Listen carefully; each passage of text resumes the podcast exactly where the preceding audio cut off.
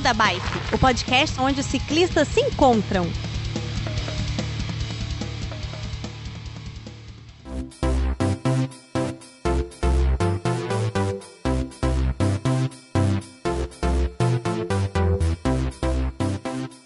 Fala pessoal do Beco da Bike, tudo bem com vocês? É, de volta com mais um episódio. Hoje, para a gente comentar, é, vai ser um episódio sobre cicloturismo, mais um episódio de cicloturismo. O pessoal pede muito é, é episódio sobre isso, a gente sempre tem uma resposta muito boa dos ouvintes. É, e vamos falar hoje sobre um cicloturismo internacional. Para isso, aqui do Beco da Bike, a gente tem a Sil, o Pena e a Aline. Tudo bem, galera? Olá, oi, oi. Olá, pessoas. Tudo bem com vocês? Todo Tudo bom? feliz e contente? Tudo certo. Um prazer gravar com a Sil e com a Aline de novo. Tem tempo que eu não, ah, gra comigo não grava junto. Né? Você gravei agora há pouco, ô É, sem prazer, mas acabou o prazer, é isso. O prazer é nosso. Com você no máximo, satisfação. É, e para esse episódio super especial que vocês já viram aí na arte da capa, nós vamos falar sobre o caminho de Santiago ou Santiago de Compostela. A gente vai ver qual a melhor forma de dizer. É um prazer receber novamente a Vivi. Tudo bem, Vivi? Tudo ótimo, tudo bem, galera. Um recuperada? Prazer, recuperada, feliz de estar recuperada e feliz de estar aqui com vocês e praticamente reabrindo as atividades aí com o Beco da Bike, porque eu acho que já é uma parceria muito bacana que eu tenho Isso tido o maior prazer e orgulho de participar e, e, e estar aqui para falar do caminho de Santiago para mim é, é um dos assuntos que eu mais gosto de falar e contar, porque eu acho que enriquece muito todo ciclista que ouvir sobre esse assunto. Muito prazer é bom, é todo nosso, Vivi. Bem-vinda de volta. E então bora para essa pauta aí, velho. Obrigada. Bora, bora, Felipe, toca a vinheta e bora falar. Beco da Bike. Coloque água na sua garrafinha, afivele seu capacete e bora pedalar.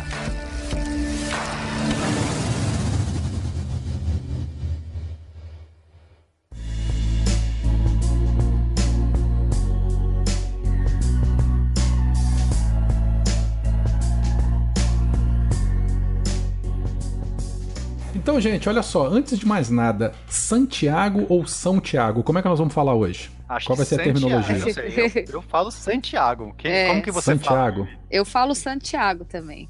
Por, eu então tá acho bom, que então... porque é a expressão mais conhecida, né? E aí a gente acaba no, indo no automático Santiago, né? São Tiago é, é a brasileirar, não é porque, isso? É, é porque eu, talvez o, o, o, a gente falaria Santo Tiago, né? Se fosse uma expressão pro português, não sei. Santo hum, Tiago, é, é. Eu nunca sei quando é São alguma coisa e quando é, é Santo alguma coisa. Eu, é, esse negócio pra mim é mistério total. É, pra mim Então nós vamos falar tudo junto. Santiago, é. tudo Santo junto. Agostinho e São Leopoldo. Por quê? Isso, não sei. É, não sei. Eu também essa coisa mais da religião não, não vou poder ajudar. tá. Bom, todo mundo já deve ter ouvido falar sobre o caminho de Santiago. Né? Ficou muito, é, é, muito conhecido naquele livro do Paulo Coelho, O Diário de um Mago, um livro bastante antigo. Foi o primeiro grande sucesso sucesso dele. É, mesmo quem não leu o livro já deve ter ouvido falar sobre isso aí. E a Vivi fez né, esse caminho aí, pedalando. E comentamos sobre isso nos bastidores da última gravação, né? Quando você falou, a gente veio conversar. É, e aí, enfim, vamos, vamos conversar sobre isso. Pena, nosso historiador de plantão, Oi. físico, historiador e gato.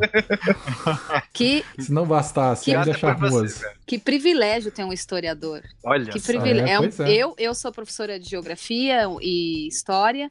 Que é, legal mas não leciono história hoje, apenas geografia, mas a minha paixão é história, geopolítica, então, privilégio. Poxa. Pois é, já que temos dois historiadores, então, a gente podia contextualizar o, o caminho de Santiago, falar um, fazer um pequeno, uma pequena introdução, um pequeno resgate histórico. Quem, quem, não sei se a gente começa falando quem foi o santo ou já toca direto pro caminho, mas como é que surgiu?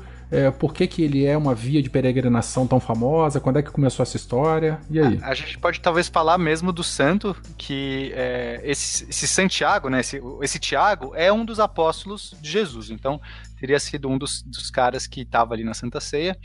E, e a, o que, que, acontece durante a Idade Média? A gente vai ter muitos tipos de peregrinação por conta dessas relíquias religiosas, relíquias de santos. É, aconteceu muito, né? A, a Igreja Católica é, ela se fortaleceu e ela criava. Então, apareciam essas relíquias, a gente não sabe até que ponto elas são verdadeiras. Aqui não, nem, nem vale questionar, não é esse o objetivo ficar questionando quão, o que, que é uma relíquia. Basicamente é um resto mortal, são os ossos, é alguma peça de, de roupa, é algum item que é um, um, um santo carregava. Então esses restos vão ser colocados numa catedral normalmente, numa, numa igreja, numa basílica, algum lugar que possa ter culto, né? Que os, os fiéis possam ir lá e se debruçar sobre aqueles restos, orar, pedir milagres. Eles acreditavam que, ou acreditam, né? Isso até hoje, enfim, é, que, que você pode eventualmente se curar, realizar milagres pessoais, porque essa peregrinação é, esse ato de você sair de um lugar. Né? Então você imagina que a gente não tem é, avião, não tem carro, não tem nada disso. A pessoa tem que ir aos seus próprios meios, às vezes quando com um cavalo, né? Se tanto quando com um cavalo. Isso é um as... ato de penitência. Opa, pode falar, Aline. Eu falar, as viagens longas não eram uma coisa comum no dia a dia das pessoas, né? Exato, muitas vezes a pessoa vivia a vida inteira ali nas suas terras, cuidando daquelas terras ou nos povoados vizinhos, né? Por que, que eu uhum. vou viajar o mundo, atravessar aqui? Claro que a gente vai ter as rotas de comércio, mas isso aconteceu até depois, né? A partir das cruzadas a gente vai ter o, essas rotas de comércio acontecendo, essa troca, uhum. mas normalmente para a pessoa mais esse fiel, esse plebeu, esse campo, campesino, ele basicamente vai viver ali ao redor, não tem por que fazer essa migração.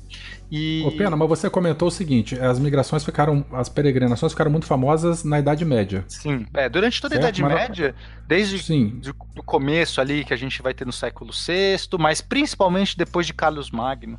É, ok, chega... mas aí, hum, aí nós ah, você comentou também que o Tiago era um apóstolo que, né, é, se a gente pensar, é, ele viveu há uns 500 anos antes. Sim, sim, né? E dessas, dessas peregrinações. Então esses restos foram né, se a gente imaginar que são os restos reais, eles foram preservados, né, não sei como, a história não diz pra gente, né, eu até tentei procurar qual que seria realmente aí a, a, o caminho que esses restos fizeram, ninguém sabe, não tem esses registros, né? Pelo menos eu não encontrei, pode ser que tenha, eu não encontrei.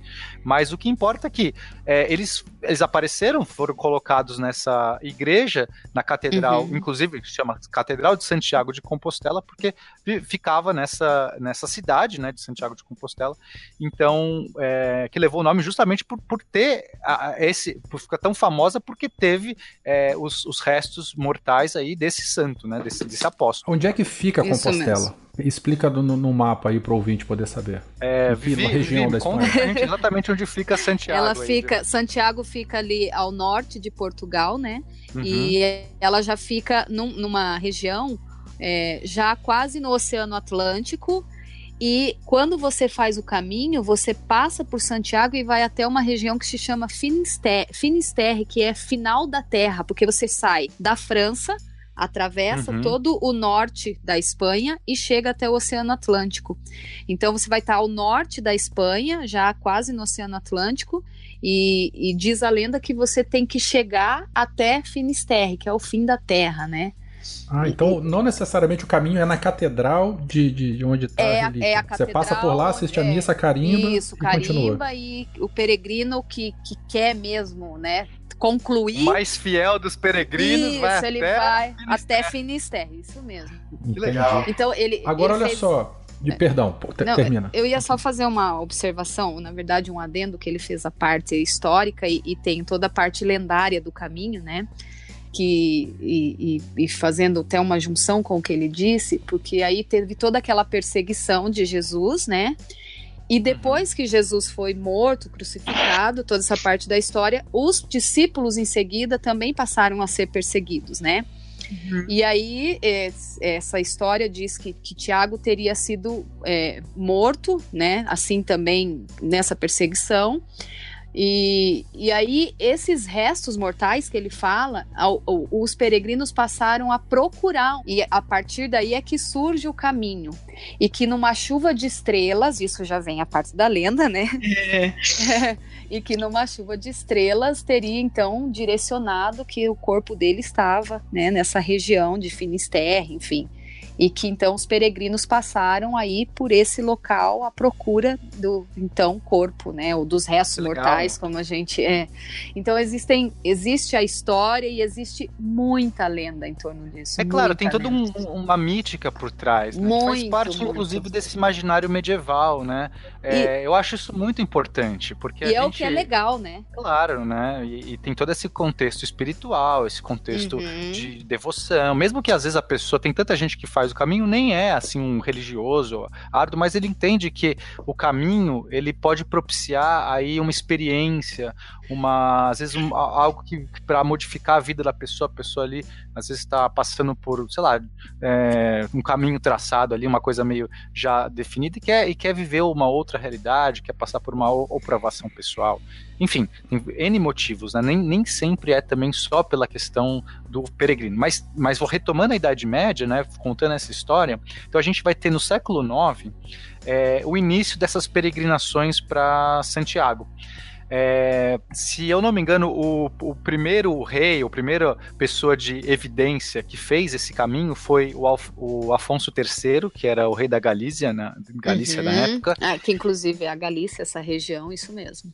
Então ele começa, né? Porque quando você fala assim, nossa, olha lá, um rei fazendo essa peregrinação, ele chama, né? Deve os, ser coisa boa, né? É, coisa importante. Os peregrinos é, vão atrás, é. porque é uma pessoa de, de, destaque, né? Uma celebridade, né? Por que não? É, ele é enviado por Deus, né? Exato. Né? Esses reis todos são ungidos. Se a gente for pensar no imaginário, todos os reis são ungidos. Eles têm. Essa, o que, que é o ser ungido? É receber a, a, o direito, a iluminação de ser o escolhido para desempenhar aquele papel. Então, quando a gente entende esse contexto religioso, isso tem um papel muito importante para a população, para pro, os plebeus, para os camponeses, enfim. Então, começa a ter essa, essa, esse levante.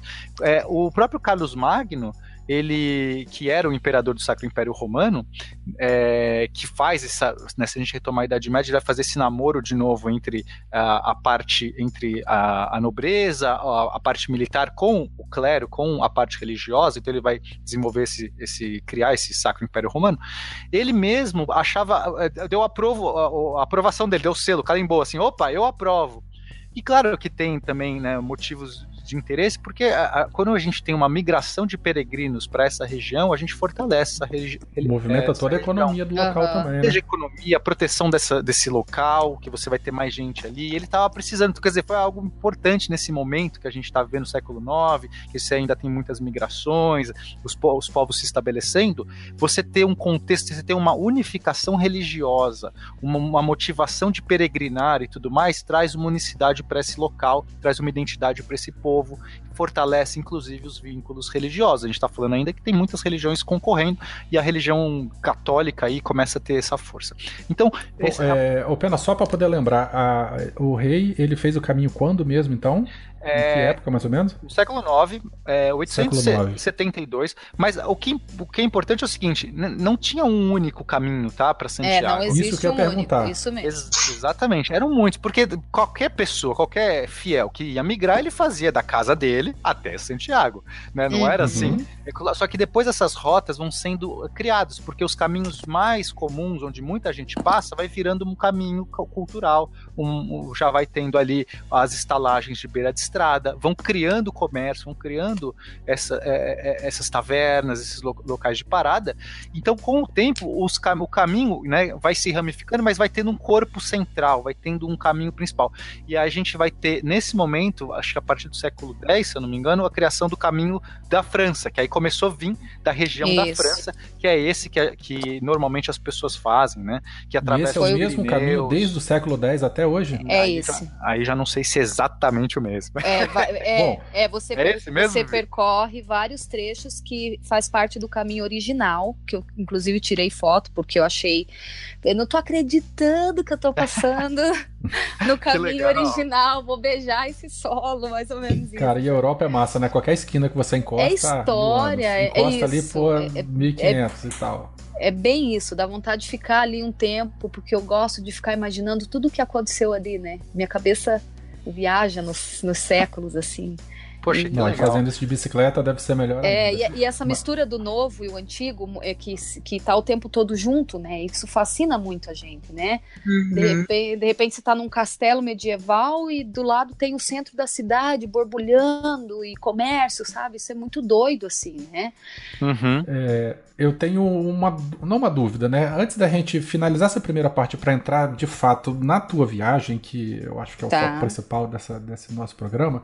É, então nós já falamos que não existe um único caminho, né? Tem um não, caminho existe... português que é o mais curtinho, tem o francês, Isso. eu acho que deve e ter mais uns tem dois o, ou três, o é caminho, Tem o caminho do norte, que é pelo litoral, que é belíssimo também, que é o próximo uhum. que eu uhum. desejo fazer, que você vai passar ali pelo é, passar mais, mais, mais perto do litoral, então você vai ter outra. Magiando a França, é, você pode vir pelo interior da França, é, passando pelos Pirineus, né? Ou é, esse é o da França. França. e depois, isso. E depois vai mais pelo norte, mais litoral, aí é outra gastronomia, outra cultura, né? Muito outra bom. riqueza. É, e aí uma outra coisa icônica do Caminho de Santiago, acho que vale a pena a gente comentar agora, é, para depois a gente entrar na parte mais técnica, contemplativa é que ele tem um ícone muito grande que é a concha. Uhum. Né? O peregrino, a, a, a concha, né? A, a, vieira, ela está muito presente ao longo de todo o caminho. Uhum. Seja na sinalização, na identificação do, do, do, do imigrante, né? Do, do caminhante e tal. É, qual é a história da, da, da, associação da concha da vieira com, com o caminho. Me, me parece, eu sei mais o lado lendário do que histórico, na verdade. Não, mas é esse que a gente quer mesmo, é esse que a gente junta né? a galera. Os peregrinos carregavam é, um cajado, porque eles precisavam caminhar, né? É, nesse cajado, eles tinham pendurado as conchas, as vieiras, muitas vezes até para pegar água do rio, né, e, e, poder tomar, e carregavam também, como é que chama aqui no Brasil, purunga, eu acho que é isso, aquele, aquela cabacinha, cabaça. é isso? Isso, é, ah, é, é, cabaça. é cabaça. E, e, uma daquela lá também eles carregavam Então, tanto para comer quanto para tomar água, para poder sobreviver durante essa caminhada. É o que conta a lenda, né? E, e, eu acho que tem uma parte ligada a, espiritual na concha também, que essa parte eu não me lembro. Realmente eu vou, vou ficar devendo essa. Não, mas eu gostei muito da história que a é, concha servia para é, pegar água do rio e para comer. Para se alimentar, é. E, e, claro, lendas, né? Não sei, porque a gente ouve tanta história durante o caminho que você que nem quer, Mas essa não... até que faz sentido, né? Assim, é algo bem plausível, né? É, é. A pessoa usa ali recursos naturais, são pobres, são pessoas Isso, assim, isso mesmo. Vai usar o que? Um ah, cajado e... que encontra, uma cabaça e uma concha. Isso mesmo. E, e, e, e todo o comércio no caminho de Santiago, os souvenirs giram em torno desses três itens: o cajado, a cabacinha e a concha. E claro, a vieira é servida em vários pratos também. Então, eu, eu, eu hoje né, penso assim que, claro, que fazia parte do cotidiano, talvez, da alimentação desse povo, porque já que está próximo do mar. Então, você né, reaproveita o que sobrou de alguns frutos do mar para comer, usar para utensílio, né? Porque faz parte da gastronomia. A gente comeu várias vezes é, coisas de frutos do mar. Então, eu também acho que tem a ver com isso, com ter em abundância né, o material e aí poder reutilizá-lo.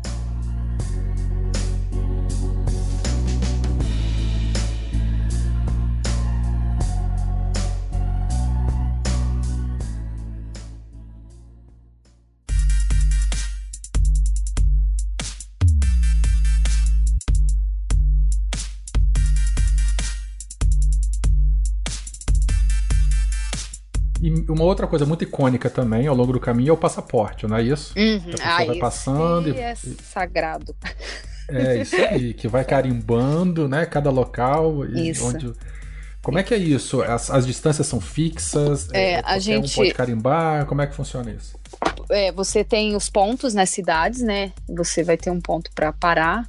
E a gente fez por São Paulo, porque São Paulo tem é, é, eu fiz o caminho em 2005. Eu posso começar a falar já? É, vamos, vamos entrar logo, é. então. Vamos, vamos contar já como é que surgiu a ideia, né? Quando, é. quando foi, como é que foi o preparativo, a parte técnica. Vamos falando já. E Bom. meninas, e pena, a gente vai conversando. Vamos aqui, agora vamos perguntando o que eu, que eu souber. Um tá amigo, um amigo nosso, então, já tinha feito o caminho várias vezes e ele diz que ele quer fazer o caminho de Santiago todos os anos até ele morrer. Isso para ele é sagrado, assim. E, e ele, ele então, tinha feito de bicicleta ou a pé? Todos de bicicleta. E aí, tá. numa dessas viagens, ele nos convidou, né? E nós, claro, com super guia, né? O cara sabe tudo do caminho, mas isso ele nos convidou faltando talvez um mês e meio para a viagem. E você já pedalava nessa época? Tinha assim começado aquele ano, sabe? Então uhum. eu pensei assim, poxa, um mês e pouco para se organizar, eu não sei direito nem para onde eu tô indo, eu nunca tinha saído do Brasil, né? Já foi assim um baque, pá, vou sair do Brasil, vou para Espanha. Nunca tinha ouvido alguém falar outra língua do meu lado, né? Meu Deus, mas vamos lá, né? Então a gente correu para, porque você tem que sair do Brasil com esses passaportes do peregrino em mãos já. Me parece ah, é? Você não é... arruma na hora, não? Não. Eu pensei que arrumasse na hora no começo do caminho. Não. Hoje, talvez sim. Eu vou, né, eu vou falar do que a gente teve que fazer. A gente claro. teve que entrar em contato com São Paulo, que é uma espécie de agência que atende o cicloturista aqui do Brasil para que ele possa fazer o caminho na Espanha. E eles te dão todo o suporte de informações, o que você tem que levar, que tipo de roupa, como que vai estar o clima. Claro que hoje com a internet isso é muito mais fácil, né? Mas eles te dão todo um apoio também de informações. E um desse, uhum. uma dessas, desses apoios aí são os passaportes do peregrino que você já sai com ele daqui. Perdão, você falou 2005 ou 2015? 2005. 5. 5, é. tá. Fala, ah, Pena, desculpa. Não, então, mas é, quem que é, fornece esses passaportes aqui no É de, de, de, agência e que leva o nome, inclusive, do é, que representa o caminho de Compostela aqui, em ah, São tá. Paulo. Então, mas tem que ser por, por essas essas agências, assim, não tem meio que como escapar disso. É, tal, talvez, não, e eu acho que não tem um custo, você só retira lá o, o ah, tá, documento. Tá, é, não, não é uma coisa assim, ah, você tem que passar por lá, pagar alguma coisa, não, né? Perfeito. Você pode ir lá para se informar, digamos, não é uma coisa. É, e claro, eu acho que você também pode ir e conseguir lá né? Mas como a gente, problema da língua, não sabia direito se conseguiria, e um problema que talvez, talvez não sei se é um problema, mas como você começa na França, você tinha outro problema que é o francês, porque é, numa cidade menor da França, quase ninguém fala inglês. Então a gente ficou é, numa, numa casa com uma senhora, que era uma espécie de hostel, então uh, ela não falava uma palavra em inglês, era tudo por gestos, e né? então isso pra gente. E claro que hoje, né, todo mundo fala inglês, principalmente nos locais mais turísticos. Eu acho que hoje não tem mais esse problema, tá? Mas enfim, foi mais ou menos assim. A gente já saiu daqui com tudo pronto. E... Então, Levaram as bicicletas daqui ou alugaram lá? Levamos as bicicletas daqui, porque na época a gente achou muito caro alugar lá. E teve, tiveram algum problema é, de transporte? Hum, é, é, óbvio que isso aí já tem quase 15 anos, né? É, mas claro, muita gente, coisa mudou de lá para cá. Muita coisa, mas a gente mandou pôr em caixas e é um transtorno para carregar isso. E a gente levou, eu não levei malha, eu só levei os alforjes, então tudo que eu tinha estavam dentro dos meus dois alforjes, que pesavam uhum. aproximadamente 10 quilos, até 10 quilos. E vocês foram planejando fazer em quanto tempo? Em 13, 12 dias, aproximadamente. E durou 13 dias, mais ou menos? Durou ou... 13, porque um dia nós tivemos que parar porque eu fiquei muito assada. Muito uhum. mesmo. Assim, sem condições de pedalar. No quilômetro 500, a coisa desandou. A tua rota, você falou que você fez o caminho francês, né? Francês. São quantos quilômetros? Quantos quilômetros? 970, deixa eu ver se eu vejo aqui. 870 quilômetros. Uhum. É, o caminho de Santiago, que eu estava até lendo aqui, revivendo as memórias aqui do meu, do meu caminho, né? Ele é a terceira maior rota de peregrinação depois do cristianismo, que é Roma, né? Jerusalém. É, então ele tem uma, uma, uma aceitação assim muito forte entre as pessoas e mesmo não tendo essa religião, como alguém citou aí no início, né?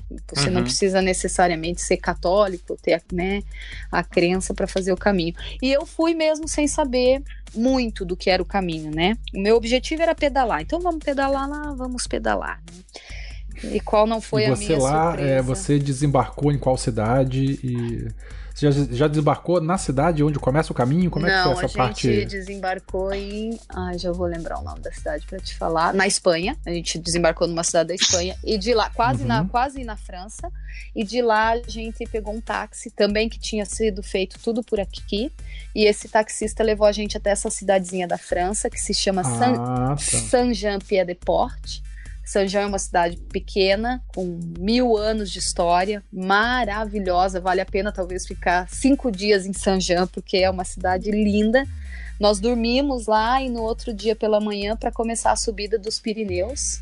E em que época do ano? Foi no verão isso aí? Nós né? fomos em setembro, é final, final do verão, né? Aham, outono. Né? É, a gente pegou um dia de chuva só, muito sol, muito calor, dias lindos, céu azul foi maravilhoso, assim, porque em julho é muito quente, né? É muito quente. O norte da Espanha é muito quente. Nós pegamos regiões muito desérticas, assim. E em julho também tem muita gente porque tá todo mundo de férias, né, na Europa. Uhum. E então, vocês foram em quantas pessoas? Em três Você, pessoas. O e teu marido? É, que ainda era, né, um, um início de um relacionamento ainda. Ah, tá. Bem tá. início, é, é. E, e, e, foi a partir daí que, que né, eu preciso falar isso, que quando a gente voltou, é, que a gente se deu conta assim que a bicicleta tinha que fazer parte da nossa vida em todos os lugares que a gente fosse daquele momento, a partir daquele momento. E desde então a bicicleta não desgruda da gente, porque a gente Nossa, se deu conta. Aqui. É, é, é para mim assim, o caminho de Santiago foi um divisor de águas na minha vida. Isso eu conto em todos os lugares para todo mundo. É, ele me mostrou o quanto a bicicleta poderia fazer diferença na minha vida, na nossa vida, né? E que eu poderia fazer tudo com a bicicleta, é, que eu não precisava mais deixar a bicicleta encostada só para usar um domingo por três, quatro horas, que ela poderia fazer parte da minha vida em outras situações. É, é claro que o caminho te mostra muito mais em, em, relação a como você é como pessoa, o seu comportamento, que a gente vai discutir aqui ao longo dessa conversa, mas essa coisa de ter a bicicleta na minha vida foi primordial depois do caminho de Santiago. Primordial. Que legal. E você tem essa bicicleta até hoje? Ou Infelizmente não. Eu fiz ah, uma, meu caminho com uma Gary Fisher, linda, vermelha, pesada, sofri, era o meu camelinho. Mas aí, sabe, eu fui fazendo, eu fui sempre guardando dinheiro, vendendo a antiga e comprando uma nova. E ela foi uhum. nessa, nessas trocas aí, ela foi embora. a minha vermelhinha, mas ela tá aqui nas fotos na memória, companheira. Bom, aí chegou, começou os Pirineus. Vocês faziam mais ou menos uns 70 km por dia, então, né? Aproximadamente. 13 uhum. dias. É. é. Muito morro, pouco. Depende, né? Depende da. da muito da morro, é muito quebrado, é um relevo bastante acidentado. Não tem plano, não. Não me lembro na assim, subida, de ter... Você, vocês tinham que empurrar ou dava para fazer na bike o tempo todo? Eu empurrei várias vezes, porque eu tinha a minha bicicleta muito pesada, uh, eu não tinha muita prática ainda no pedal e eu tinha os alforges, né? O que deixa né, Peça um ainda mais, difícil. Isso. É, não só o peso, né? Mas o centro de gravidade da Também. bicicleta muda, né? A gente pedala Todo... em pé, joga muito Isso. a bunda da bicicleta. Para descer, é uma coisa por exemplo, completamente diferente. Que, é, tinha que descer muito devagar, porque a, a, bicicleta ela perde essa, essa estabilidade, né? Por causa do alforge. Uhum. Então, não tinha plano, não. A, os Pirineus, assim, já foi um desafio, sabe? Já foi um grande desafio. Mas, como era verão ainda, é, é interessante isso. O, o, europeu faz muito, muita coisa ao ar livre, né? Então, o tempo todo, na subida dos Pirineus, você encontrava gente fazendo piquenique. O tempo Ai, todo. Que graça, que legal. E o legal. tempo todo, a gente tinha a bandeira do Brasil em cima dos alforjes, todos nós, né? Eles viam a bandeira do Brasil e nos chamavam pra gente parar pra tomar vinho, pra comer pão. Então, a gente subiu os Pirineus assim, muito feliz da vida. Quanto tempo levaram? É... Os Pirineus foram o último trecho da França, né? Porque eles estão ali na, na divisa? Isso, né? Mas tá quanto na... tempo é. vocês levaram para é, de fato pisarem em solo espanhol assim para fazer essa travessia? Ah, eu acho que um, um para chegar mesmo na cidade que é que é, acho que era Roncesvalles, talvez um, um, dia todo, assim. Porque ah, parava. Um dia muito, de pedal, então é, vocês atravessaram. Isso, porque para bastante, dá para fazer menos. Eu acho que um ciclista que hoje vá com uma bicicleta super top, essas coisas, né? Eu, eu nem aconselho com uma bicicleta super top, porque se estragar você talvez nem tenha como, né, consertar isso, mas enfim, ele vai conseguir fazer facilmente, digamos, ou em menos tempo. É que a gente vai parando, tira foto, uhum. né? Você vai. Claro, né? Tem a proposta, essa... né, do caminho também. Não é, é, ver quem chega primeiro, eu acho, né? Acho que você... Não é uma é. corrida, né? Não, não é uma corrida. Então. Mas em Roncesvalles, que você estava dizendo que é já na Espanha, ali ainda é região de, dos Pirineus ou ali já meio que passou a cadeia? É, eu acho que eh, no final já Certo. Você não tem talvez um trecho de relevo acidentado, mas não com uma altitude tão grande quanto a do a dos Pirineus, né? Mas quando a gente chega lá, muito frio nesse dia, né? Capa de chuva, chuviscando, é, roupa né, de inverno já, porque a altitude pega um pouco.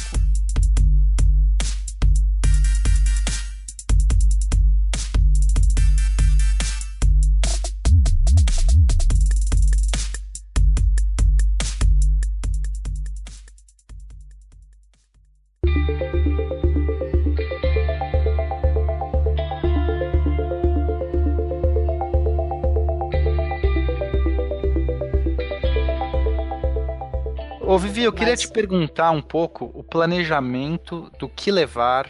É, a gente tá. até fez um, um, episódio recente falando sobre vida ao ar livre e eu acho que pode ter muito a ver. Como é que foi o planejamento de vocês? Quanto de comida, de água, de, de roupa, né?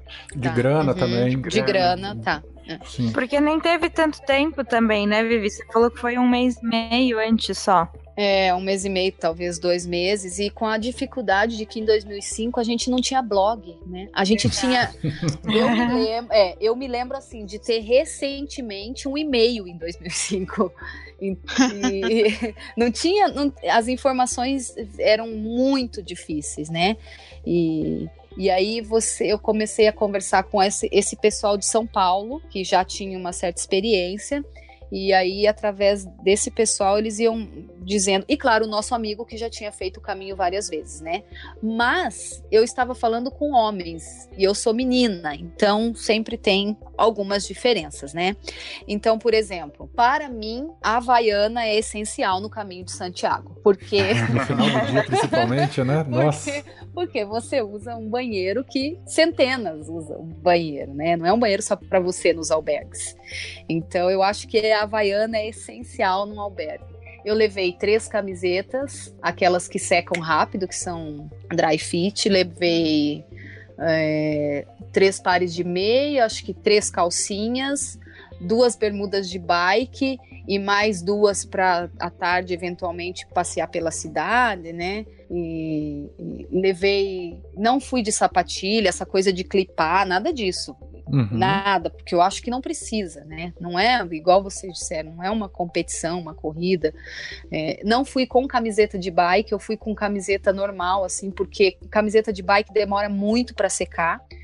E, e, eu acho que isso pode te dar um certo incômodo depois.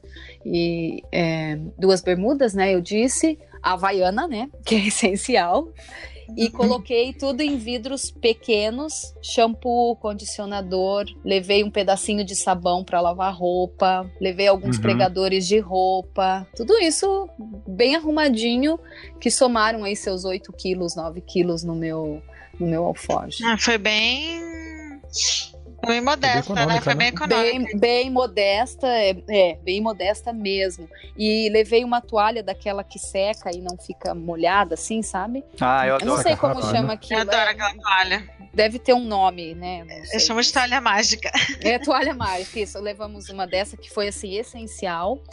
E saco de dormir, porque nos albergues os lençóis não são trocados. Eita. Deve ter é, muita pulga ali, né? Deve ter Nossa, muita... Gente. É. Olha, você tem que ir assim desapegada mesmo, sabe? Não, não é, não é um passeio, uma viagem para qualquer pessoa. Não é. Não adianta levar ou insistir para alguém que não tem esse perfil, porque é estresse para quem não, não sabe, não quem quer. Quem não curte, né? Ou quem não está preparado, ou quem não. De, de, porque o caminho, a proposta é essa, né? Você viver com como você consegue mínimo, viver né? com menos, isso mesmo, com o mínimo, né? É, inclusive tem um, um, um local do caminho que se chama Cruz de Ferro, onde você tem que passar por ali, né, e deixar alguma coisa. É o desapego, é o teu momento no caminho de desapego. E, e eu fumava nessa época. Então eu, eu, é, eu, passei o caminho todo pensando: quando eu chegar na Cruz de Ferro, vou deixar o maço de cigarro, não vou mais fumar. Ah, cara, quando chegou lá, eu olhei pra Cruz de Ferro, sério, é no meio do nada. Eu pensei, porra, se eu deixar o cigarro aqui e me arrepender, eu vou demorar. eu acho que eu acho que eu não vou deixar o cigarro, não. E não deixei. Fui deixar o cigarro mais tarde, né? Em 2007, 2006. Mas é, então o, o caminho é isso, né? Você, não, você a consegue. Gente quer saber o que, que você deixou, ué. Na, lá? É. O que, que você deixou? A toalhinha de. Não. Toalha mágica. Deixei, deixou uma meia, né? Pra não ter problema. Um beijo pra Santiago. Te amo, vou voltar.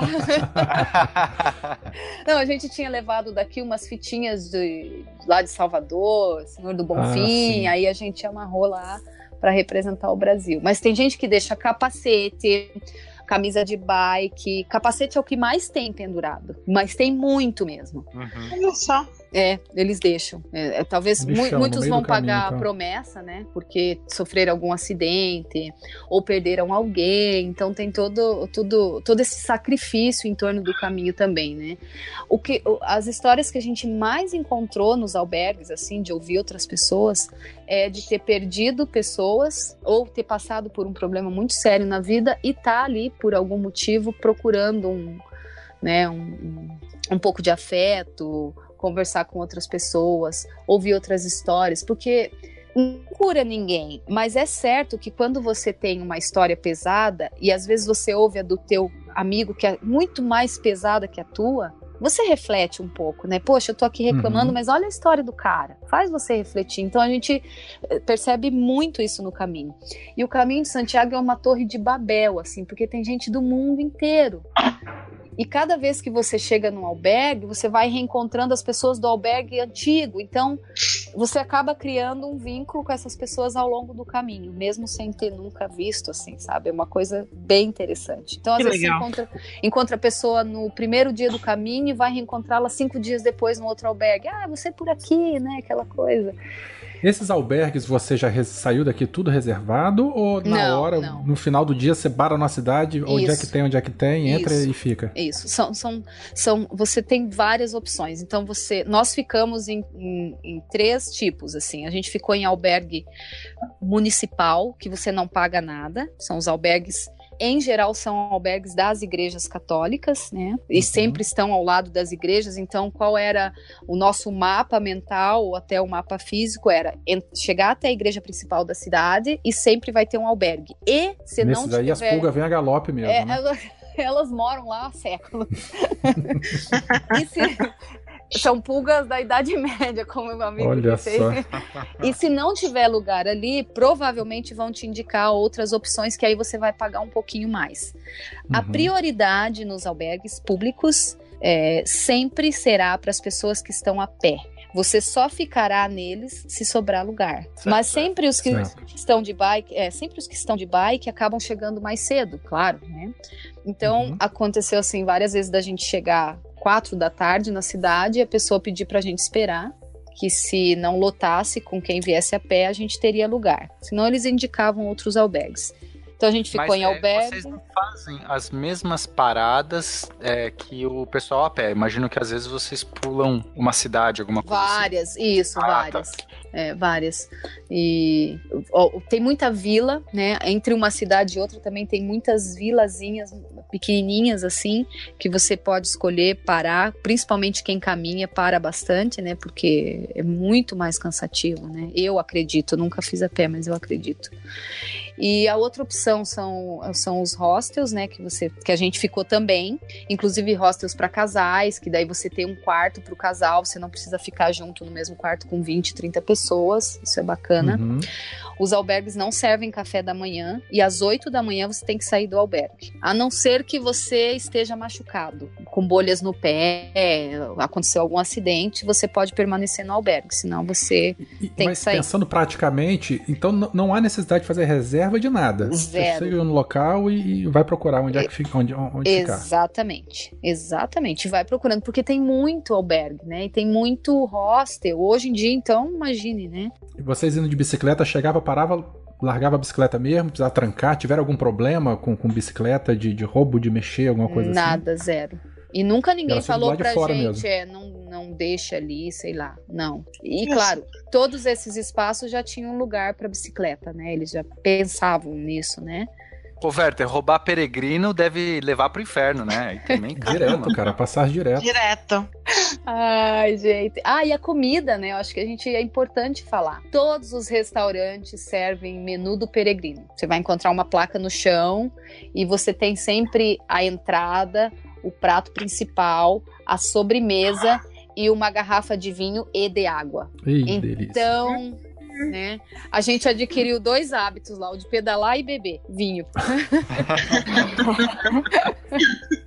e, e, na época. E é um preço diferenciado, alguma coisa mais em conta, muito em né? Imagina. Muito. É, na época a gente pagava 10 euros, eu me lembro. Isso era 10 euros por pessoa. E nesse menu vinham três, esses três pratos, né? Entrada, prato principal, sobremesa e mais o vinho é, por 10 euros. E isso e... era no final do dia, Vivi? É, quando vocês chegavam na, na, na, no final do dia, cidade. vocês comiam? Tá, mas e, e, o almoço que vocês faziam durante ou também em outra cidade? Como que é? Eu queria entender cidade. melhor. Você saía, vocês vai, vamos lá. Você saía de manhãzinha, vamos só pensar um dia da vida de vocês aí nessa, nesse caminho. Acordou, okay. cerdinho, e aí? Pode contar. Tá, então vamos lá. Rotina. Quem sai a pé, sai antes, tá? Sempre. Então, 5 da manhã, as pessoas começam a se mexer no quarto. Tem 50 no quarto. É sacolinha, zíper fechando, é pum, é não sei o quê, e liga a torneira e tal, e abre porta e volta. Então, 5 da manhã, você já tá ligado, assim. Aí, você também começa a se mexer, né? A fila do banheiro, aquela coisa toda. Porque você tem que chegar, tirar tudo do teu alforge, porque a coisa mais desajeitada do mundo é um alforge, gente. É pior do que mal. Nossa, é um saco. É. E por que, que você tem que levar tudo em saquinho? Porque se chover, a tua roupa não vai molhar. Porque por mais que o alforge seja né, de qualidade, eu tinha medo de que tivesse uma chuva muito forte e eu perdesse toda a minha roupa, né? Então eu levei cada peça num saquinho, aqueles que, que trava em cima, ziplock, né? é isso mesmo. Eu comprei aquele, cada peça, cada coisinha foi num saquinho daquele. Então todo dia você tira do saquinho, põe no saquinho. Então de manhã é aquela, aquela confusão. E põe saquinho, guarda saquinho, aí todo mundo se ajeita. Banho de manhã nem pensar, né? Porque o banheiro já tem fila para escovar os dentes. Banho, então. E se você sai muito tarde, você corre o risco de ficar muito tarde no caminho e não aproveitar a próxima cidade. Então a gente queria certo. também chegar, caminhar pela outra cidade, conhecer, né? Então a gente levantava, se organizava, escovava os dentes, pegava a bike e perguntava no albergue onde tinha café da manhã, que em geral já é uma cidade preparada para você, então tem vários locais para você tomar café. Então a gente parava, Perfeito. tomava um bom café e a partir daí a gente já tinha o ponto de, até onde a gente queria ir, né? E, por exemplo, ah, no quilômetro 30 a gente vai parar nessa cidade e vamos comer um lanche, né? Não, nunca um almoço, porque a gente não gostava de comer muito e pedalar, né? Até hoje a gente não gosta de fazer isso. Vocês é... levavam alguma comida também, assim, um snack? Às vezes, isso, uhum, um pão, sempre tinha alguma coisa. Sempre tinha alguma coisa. E porque é, tinha trechos que não tinha absolutamente nada para vender. A gente pegou vários trechos assim, sabe, de não ter comércio. Então tinha que ir meio preparado com um lanchinho. Muitas vezes água tam, água levar eh, tinha caramanhola, né? Acho que eu tinha duas na minha bike, se eu não me engano. Cada um tinha duas caramanhola. E às vezes e eu levava uma. enchendo a cada parada, a cada cidade, a cada lugar isso, você já ia enchendo. Isso. E o que que tem ao longo do caminho? Muita bica com água. Muita. Que são. E, e você percebe que são bicas que estão lá há anos, não foi feito pra gente, né? As bicas estão lá porque as pessoas já coletavam água desses lugares há muitos anos, né? Nossa, que espetáculo. É muito, legal. é fascinante. Assim, né? nem, nem, é, eu não lembro da gente comprar muita água, não. Eu lembro da gente pegar bastante em bica, assim de água. E vocês paravam na hora mais quente do dia ou não? Tocar direto? Parávamos, porque é, é, muito quente lá. Mesmo em setembro, a gente pegou muito sol, bastante sol. E, e aí paravam de pedalar mais ou menos que horas do dia? Cinco horas já tava? Quatro, é cinco. é isso. Quatro, cinco. Mas lá, no, mais no verão, na Europa, você tem sol até as dez da noite, né? Uhum. Então, se você chegava às cinco, você tinha bastante tempo com sol para caminhar na cidade, né? E é muito bom. E o que a gente foi Mas vocês tinham esse pique para caminhar na cidade chegando ou vocês estavam já meio exaustos, assim? Como que era? Exausto, mas daí a gente tomava uma cerveja, que é puro carboidrato, e vamos lá, que é o que levantava a gente. Era que muito aproveitar, bom. né? É, e aí tinha lá os tapas, né? E a sortinha, a coisa toda. É muito bom, é muito bom. E você vai encontrando pessoas pelo caminho, né? Vai construindo uma relação de amizade, mesmo que instantânea, né?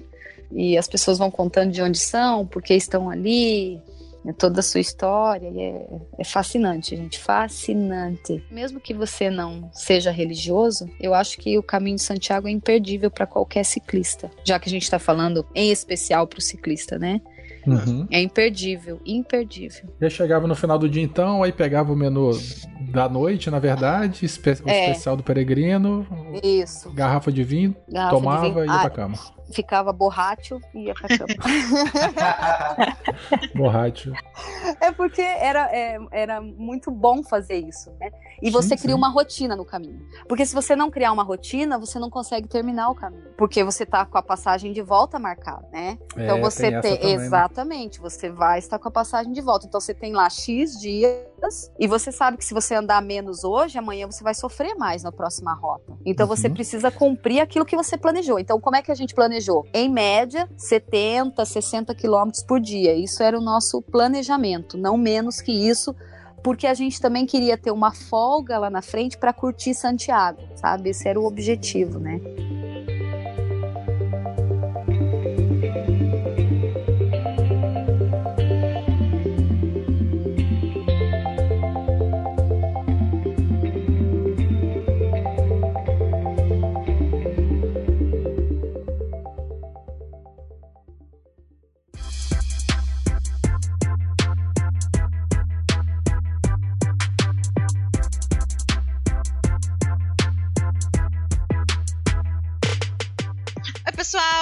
Olá, gente.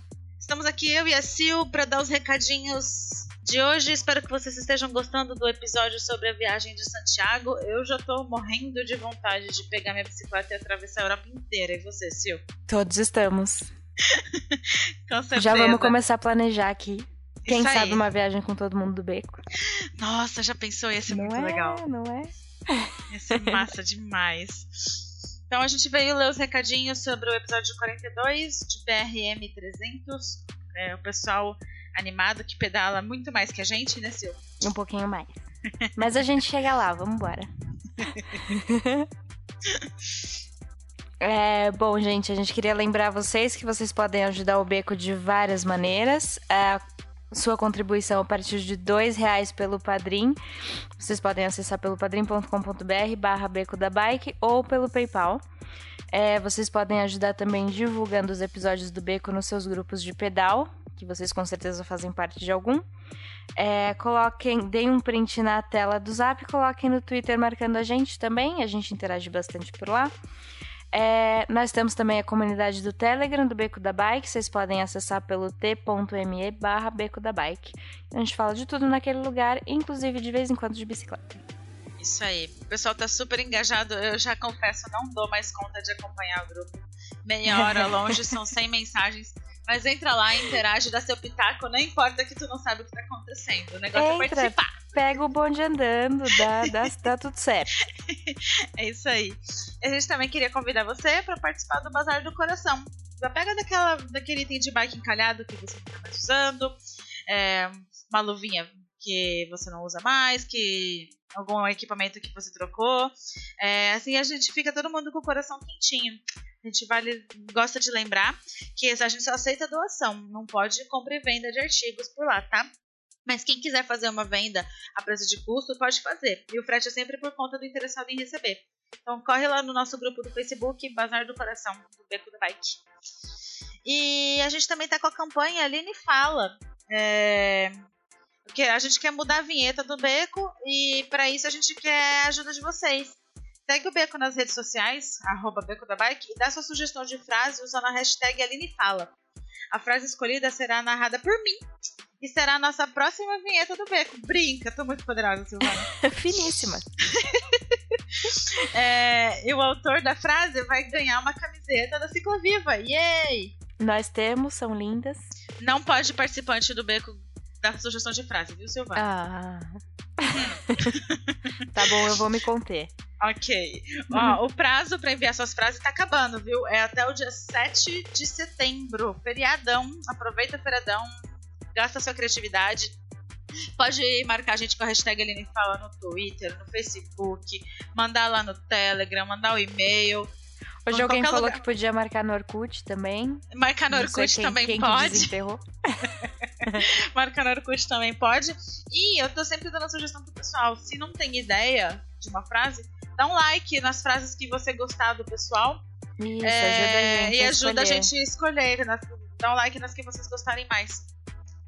E aproveitando que eu já falei do brinde da, da, do nosso concurso cultural, eu queria lembrar vocês que agora a gente tem as camisetas oficiais do Beco da Bike lá na cicloviva.com.br. Eles entregam no Brasil inteiro. Eu e a Sil já temos a nossa maravilhosa. O pessoal já tá mandando fotos usando a camiseta, a gente tá postando no Instagram, tá muito fofa a nossa galeria. Então corre lá pra garantir a sua também. E o nosso aniversário tá chegando! Aê! Uhul! Dois anos de Beco da Bike, gente. A gente vai fazer um encontro no dia 15 de setembro, logo após a Shimano Fest. A gente ainda não definiu o lugar, mas já reserva a noite do dia 15 pra vir dar um abraço na gente, beleza? A gente vai, quando estiver chegando mais perto, a gente vai falar horário, local certinho. Mas é isso daí, dia 15, depois da Shimano Fest, todo mundo junto. Pra fazer Muito uma farra bom. boa. Acho que tá na hora, né, de ganharmos abracinhos. Ah, tá precisando, né? Estamos. A gente é carente. E... A gente de abraço. Somos.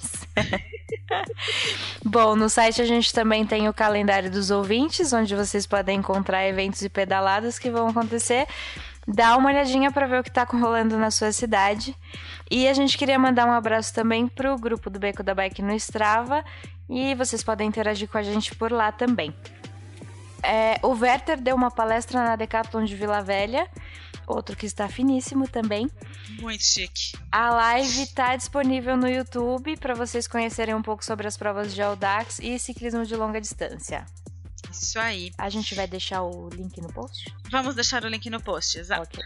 Então, tudo bem. É, e a gente também queria convidar vocês, faz tempo que a gente não dá esse recadinho por aqui, para quando você postar as fotos do seu pedal, usar a hashtag Galeria do Beco. Assim a gente vê suas fotos, a gente consegue dar um repost e a gente fica muito feliz de ver o que tá rolando. Então confere a gente lá no arroba Beco da Bike no Instagram, que tem sempre repostagens legais dos pedais da galera por aí e aí você fica por dentro e não perde nada do que tá rolando. E aí, chega de dar recado, né, Silvio? Vamos ler. Vamos interagir. Vamos interagir. A gente vai ler alguns comentários que a gente separou que o pessoal deixou lá no site. É, a gente teve alguns comentários é, de algumas sugestões do que levar na prova do BRM 300, etc. É uma lista bem grandona, então eu vou convidar vocês a dar uma olhada lá. Eu acho que deve ser bem útil, porque são muitas horas em cima da bike. Eu queria agradecer o Eduardo Azevedo por esse comentário que ajudou bastante quem está pensando em participar da primeira prova. E eu queria ler o comentário do Hugo Carlos. Ele foi muito fofo com a gente. E ele falou assim: esse episódio está muito gostoso. Quem faz Audax sempre fala com tanta paixão do assunto que dá até vontade de fazer também. É verdade. Concordo plenamente. Outra coisa que a gente vai chegar lá também. Com certeza. Né? Se Deus quiser. E eu queria comentar, é, ler o comentário do Darley Santos, Diz que a água é a bateria do ciclista de longa distância rumo ao horizonte eterno. Aquela preparação física básica, como alongamento e outros pequenos exercícios, é a estamina do ciclista. Pedalar à noite, principalmente sob um céu estrelado, proporciona uma vivência ímpar. Ei, celular e lanterna são itens obrigatórios. Ótimo, né? A gente também recebeu, pessoal, um e-mail do Pedro Virgílio, que, nossa, é, eu achei muito fofo. É meio grande, então eu vou dar uma resumida, mas já quero, antes de ler, agradecer ao Pedro pelo carinho com a gente. Falar que o e-mail dele me deixou bem feliz. Vamos lá. Olá pessoal, me chamo Pedro Vigílio, tenho 21 anos, moro em Nilópolis, cidade do Rio de Janeiro, vizinha da capital. Sou estudante de licenciatura em Física na UFRJ. Aí ele fala que ele tá um pouco atrasado nos episódios, mas que ele gostou muito do 40, que é minha bike e eu. Que ele achou tão legal que também quis mandar o um relato dele de como que é a como que foi a história dele com a bike. Ele conta que sempre teve bike desde criança, mas que ele te, sempre teve dificuldade de inserir a bike na vida dele como adulto, porque por causa das condições de ciclovia e, e os riscos do trânsito e tudo mais. E eu acho que Nilópolis é uma ilha, né? E parece que fica bem complicado uh, fazer esse trecho tipo da ilha pro, pro, pro continente de bike, etc. Uh, e aí ele também contou uma, um episódio triste que aconteceu, que ele foi vítima de uma tentativa de assassinato de um ônibus ou de, de uma perua. Ele sofreu a tentativa de assassinato de uma perua, quebrou a perna, ficou um tempão sem pedalar, mas voltou a pedalar e ainda fundou um bike anjo na cidade dele. Gente, esse menino é um exemplo. É muito! É muito fofo, parabéns. Inspiração, viu? né? Inspiração total. E ele não se deixou bater, voltou a pedalar, fez o bike anjo e tá lá firme e forte, tá? Muito Ele bom. falou que tá no Telegram, mas como a gente falou, não tem tempo de acompanhar tudo que o pessoal fala, porque é muita coisa que acontece. Mas a gente fica muito feliz, viu, Pedro? Parabéns, obrigada pelo seu relato. Foi muito, foi muito bacana. O pessoal todo do time ficou bem feliz com, com o seu depoimento. Com certeza, obrigada, Pedro. Bom, e se você quiser anunciar seu produto ou serviço, ou mandar algum presentinho pra gente, que é sempre muito bem-vindo, ou falar alguma coisa interessante que a gente deixou de falar, dar alguma canelada, porque nós merecemos. É... Escreve pra gente no contato arroba becodabike.com.br. Isso aí, se quiser mandar presentinho, a gente também gosta. Ama amamos. então vamos, vamos, deixar o povo voltar para esse episódio, que a viagem da, da Vivi foi muito legal, né? Isso aí. Ser, a, próxima, a próxima vai ser a nossa. Isso aí. Vai render vários episódios. Com certeza. Tchau, gente. Beijo. Beijo, gente.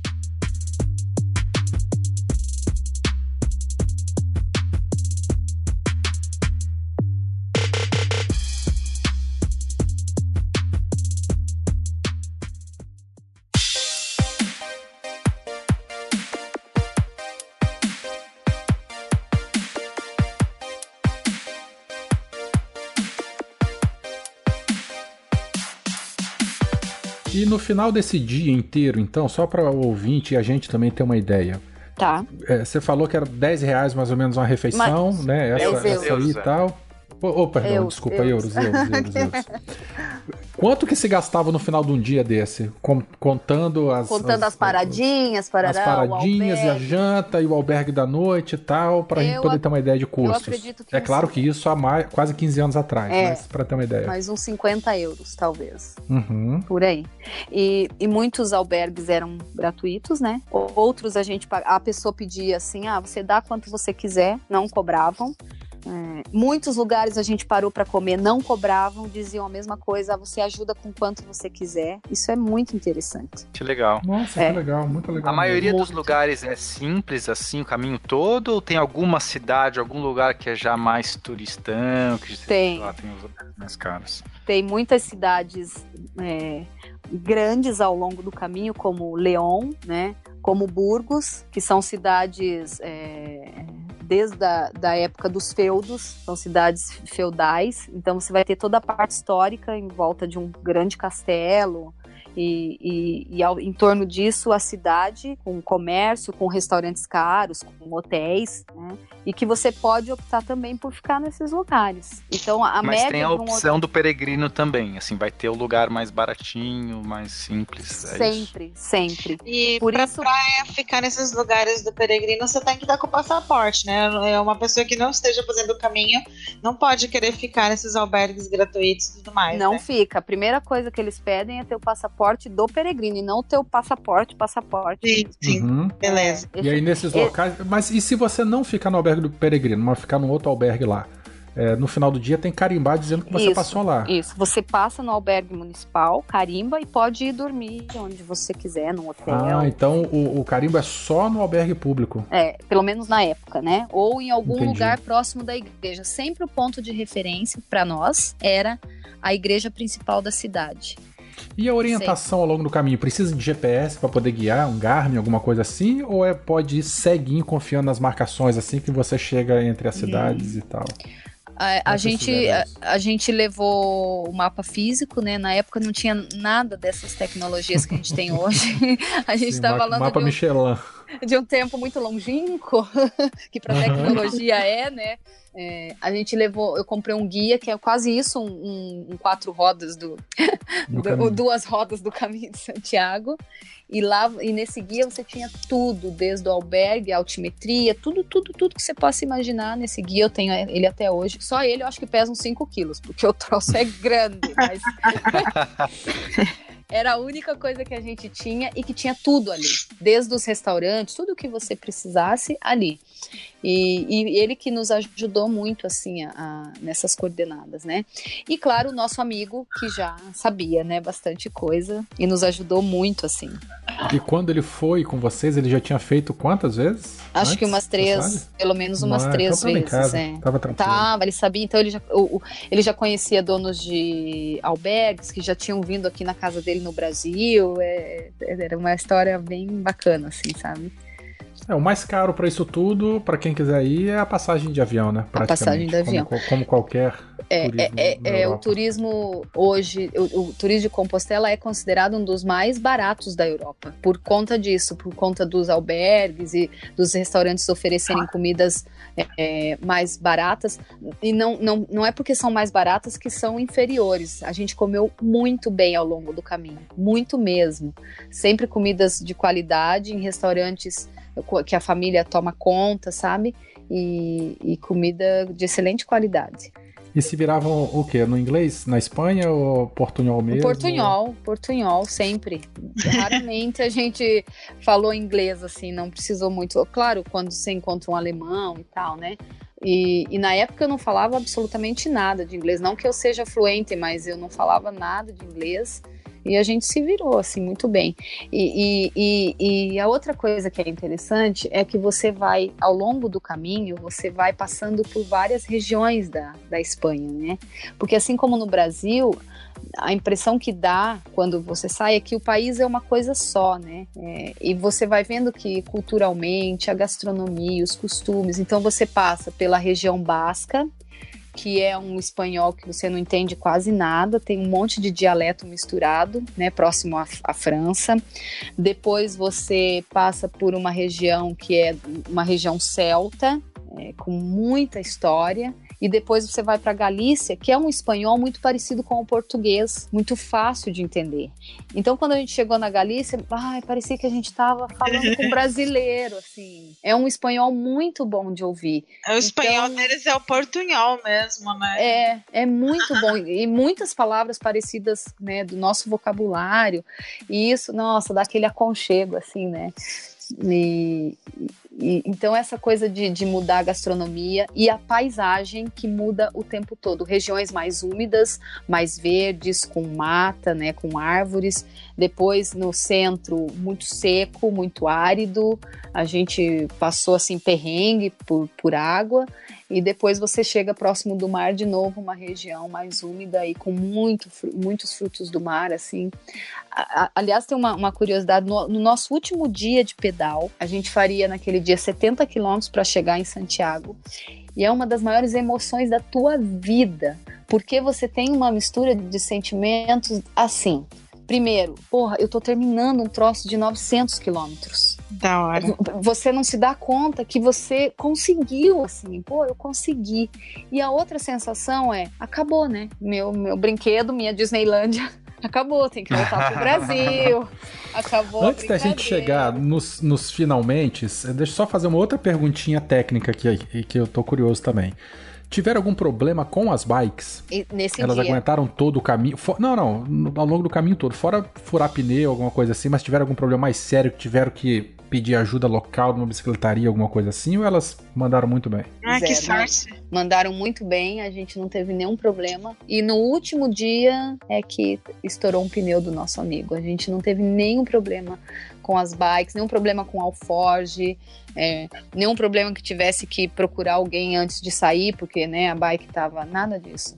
É, uma coisa que, é, que eu acho importante falar, todos os albergues, é, o, o hostel, eles têm tem máquinas de lavar roupa. Então, quando eu disse que eu levei só três camisetas, né? Vocês devem ter imaginado, porra, ela ficou 12 dias com três camisetas. O que, que essa mulher fez, né? Ah, já imaginei então... você lavando na pia do banheiro ali. Ah, eu tenho foto aqui. Toma ah, banho com a camisa, ué. Quando eu... não tem nada, a gente toma é banho com a camisa. Bucha, a nossa bucha, né? Eu... Pena que vocês não podem ver as fotos. Eu tenho foto lavando roupa, porque todos os dias, como o sol fica no céu até mais tarde, né? Ah, é, os albergues tem varal, tem secadora, então você coloca lá um euro na máquina e ela já funciona ali para você. Tem sabão, tem tudo. E, então você pode deixar a tua roupa ali no outro dia, pegar e pôr no alforje sequinha e partiu. Que beleza. Então, é, três camisetas eh, são suficientes, assim, não, não tem problema de ter que levar um monte de roupa, não precisa. Claro que, que quem tem. Eu, há, há, segundo pessoas já me falaram, que mulheres que levam secador de cabelo. Eu já Meu ouvi, né, Deus. né? Muitas mulheres falam, ah, eu vou pra um lugar desse, eu não vivo sem secador de cabelo. Vive sim, gente. A gente vive sem secador. Você já tinha que deixar na cruz de ferro o secador lá. Não tinha nenhum secador. Boa! uma chapinha. Vivi, você já tinha o cabelo curtinho nessa época ou você tava com ele mais longo? Eu tava com ele um pouquinho no ombro ainda e, e meu cabelo não é liso, né? Então, minha filha, sem secador era um troço assim, tipo, secou, vira um capacete, um troço. Ainda mais no clima seco lá do interior da Espanha devia estar tá uma coisa. Ainda bem que ficava de capacete o dia todo, né? Nossa, que vergonha olhar as fotos agora. Tô com vergonha ah, de não. Não é que nada, nós vamos olhar essas fotos todas. Inclusive, eu vou querer um monte de foto para colocar no, no post aqui desse episódio. Eu vou mandar para você. Olha, e... Tá, olha só. Hum. E eu vou fazer a mesma pergunta. É, a gente, logo no comecinho do Beco, a gente fez uma entrevista também com o Alexandre, que fez a travessia da África. Uhum. Ele passou 11 meses pedalando, né? Tá, atravessou a África de Nossa norte a sul. Senhora. E eu vou, eu vou fazer para você a mesma pergunta que eu fiz para ele. Né? Tá. O caminho é maravilhoso, a viagem é linda e tal, mas uma hora a gente tem a sensação de que tá chegando. Uhum. Né? Porque até então a gente tá indo, a gente tá indo, tá indo. Passou da metade ao começo da, da chegada. Mas em algum momento deve ter assim, caramba, eu não sei se com você foi daqui a quatro dias, daqui a três dias, ou você se deu conta que você chegou faltando duas horas para você ver a catedral. Eu queria que você falasse pra gente, assim, qual, quando foi que a ficha caiu de que, assim, tá chegando e vai terminar? Tá. Em qual. Volta aí mais ou menos e, e, e, eu queria saber disso. Quando que vocês se deram conta de que estava acabando a aventura? Vou voltar. E como é que foi esse momento? É, primeiro que no primeiro dia subindo os Pirineus, eu me perguntei o que, que eu tava fazendo ali. Do tipo, ah, normal. É. que, que eu... ai, ai. eu pensei, é sério que eu vou ter que fazer isso todo dia? Subir um troço na bicicleta, pegar roupa, tirar roupa. Te juro, assim, até o terceiro dia, eu, você fica meio. Será que eu vou ter que fazer? E se eu não fizer? Eu gastei todo esse dinheiro, a passagem, sabe? Você fica se questionando. Uhum. E, e, claro que isso vai acabar, né? Vai acabar porque é, você montanha, começa a sentir... desculpa, desculpa te cortar. Montanha é igualzinho. Quando você tá em alta montanha, você chega aquele frio de menos todos e você tem que subir uma montanha menos enorme, todos. gigantesca. Adorei, esse, é, adorei menos essa todos, escala cara. de temperatura, menos ah, todos. você tá num estado de frio ali que não tem condição. E aí você uhum. olha aquela montanha gigante, aclimatação, a água que não tem água porque tá tudo congelado, tudo, aí você fala, o que, que eu tô fazendo aqui? É absurdo, assim, é uma coisa que a gente não entende, mas depois quando volta a gente quer ir de novo. Eu também não entendo, ser humano. É bizarro. Mas pode é, continuar. Só. Então, então é, você sabe mais ou menos como é que é. Então, eu, é, eu no início, assim, eu fiquei pensando, nossa, por que, que eu tô fazendo isso, né? Mas depois você vai se envolvendo muito no caminho, com as histórias, com as lendas, que isso a gente poderia fazer até um outro beco da bike para falar das lendas, das histórias, o sentimento claro, de chegar. Seria muito legal. Vamos, é, vamos fazer de, assim de chegar numa cidade como Pamplona, que é uma cidade milenar e que você ouve assim, vê aquelas espanholas na rua dançando e você se envolve, você quer ficar sentado ali e fala, meu Deus, eu tô voltando no tempo. Ou então quando você chega numa cidade celta, uma capela de, sei lá, mil anos, o chão batido e, e a, a, missa em latim, um sininho batendo assim. Então você começa a, a, olhar todo esse cenário, você se envolve nisso de um jeito muito forte, né? E claro que isso vai te cativando e vai te mostrando por que que você tá ali, né? Você tá aqui por isso, porque é bacana, porque é história, porque é cultura, porque é diferente do teu povo, porque a história deles não quer, não quer dizer que seja é, melhor ou pior, mas é muito diferente da nossa e é muito legal saber que é diferente, né? E o quanto a gente aprende a respeitar o diferente ali. Muito. A gente aprende muito a respeitar o diferente. E claro que você precisa ter essa sensibilidade também, né? Então, ao longo do caminho, você vai, vai se, se abraçando com todas essas histórias e essas lendas, com a própria religião, mesmo que você não a tenha, né? E a respeitar até o cara que tá ali, que tá ali pelo santo mesmo, porque ele tem fé, porque o pé dele tá cheio de bolha, porque tá sangrando e ele tá caminhando há 30 dias com as costas, com aquela mochila gigante, e ele tá ali, né? Então por que, que você vai reclamar porque tem que subir uma montanhazinha com a bicicleta, né? E essas hum. coisas vão te envolvendo.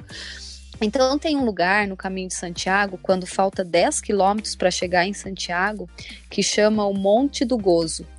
E o nome se dá porque desse lugar é, é, um lugar alto e você vê as duas torres da igreja de Santiago. Então, quando você vê essas duas torres, é que você se dá conta de onde você tá. E todo mundo para ali, tem gente que se ajoelha e chora, então começa a ficar já emocionante essa parte do caminho, sabe? E aí você se dá conta do, do que você fez, né? O quanto você já, já passou para chegar ali e o quanto aquele momento é importante para você. De onde você saiu, né? Ver essa coisa de você refletir, reflexão o tempo todo. Para mim, o caminho é isso. E nesse Monte do Gozo foi é, feito um monumento ao Papa João Paulo II. É, em homenagem a ele, então as pessoas param ali, também prestam homenagens, e dali então seguem viagem mais 10 quilômetros para chegar a Compostela. Não, não sei se eu respondi a tua, tua pergunta. Não, tá emocionante aí seu relato, Vivi. Eu tô sem palavras aqui. Eu tô aqui babando também. Quietinha só saboreando. Gente, por favor, me interrompa, porque eu falo pra caramba, assim, sabe? Não, imagina. Tá, tá muito legal o papo, Vivi, é. por favor. É, você fez uma outra pergunta para mim e eu acabei não respondendo do problema da bike, né? É, é que no último dia, faltando 70 quilômetros, o, o, o, pneu do nosso amigo acabou estourando. Foi um barulhão assim, eram o quê? Sete da manhã, muito cedo, tudo fechado ainda. Aí nós pensamos, nossa, tudo fechado, sete da manhã, como é que nós vamos arrumar esse pneu? E aí, olha, tudo fechado, pega, a gente saindo da cidade, pega a bike, volta de novo, vê se tem alguma coisa aberta, um café, né, pra gente encostar e esperar abrir alguma loja de bicicleta, né? Aí a gente foi chegando, voltando no centrinho da cidade, era uma cidade pequena, que eu não me lembro o nome. A gente viu uma luz acesa, era uma pulperia. Pulperia é um lugar que se vende polvo. Então ele serve, é polvo, lá chama pulpo, pulpo, pulpo eles chamam, né? Então eles vendem o polvo cortadinho numa tábua com pimenta em cima, azeite de oliva da melhor espécie, e aí a gente chegou assim e tinha um caldeirão de água fervendo, cheio de polvo dentro, inteiro assim, pulando, fervilhando. Assim. Daí a gente perguntou pro cara: é, a gente pode comer polvo agora? Daí ele falou: mas aqui não se tem hora para comer polvo. Qualquer hora é hora, sete da manhã, meio-dia. aí. Aí nós perguntamos, e tem polvo pronto? Ele falou que sempre tem polvo pronto. Isso aqui é uma pulperia, ele disse pra gente, né? Esse jeito de responder, né? O óbvio, né, pra gente. E aí a gente entrou e eles têm uma bebida que se chama queimada, que eles colocam cachaça num copo, botam fogo e aí acaba evaporando a cachaça e sobra um líquido quente e muito saboroso. E essa queimada tem a ver com a tradição das bruxas. Então, antes da queimada, segundo a lenda, você faz toda uma oração da bruxaria, das bruxas, porque as bruxas celtas eram muito famosas, né? O historiador pode me ajudar se quiser um pouco dessa parte. Então, sim, essa sim. bebida, essa bebida na Galícia, você vai encontrar em todos os bares, pulperias e cafés. Inclusive no café eles botam fogo, um pouquinho de, de cachaça ali para flambar, na verdade, né? E, e, e, isso era muito legal de você parar nos lugares, as pessoas falavam orações em, é, em homenagem às bruxas, e, e, aí você tomava três goles assim dessa, dessa queimada, né?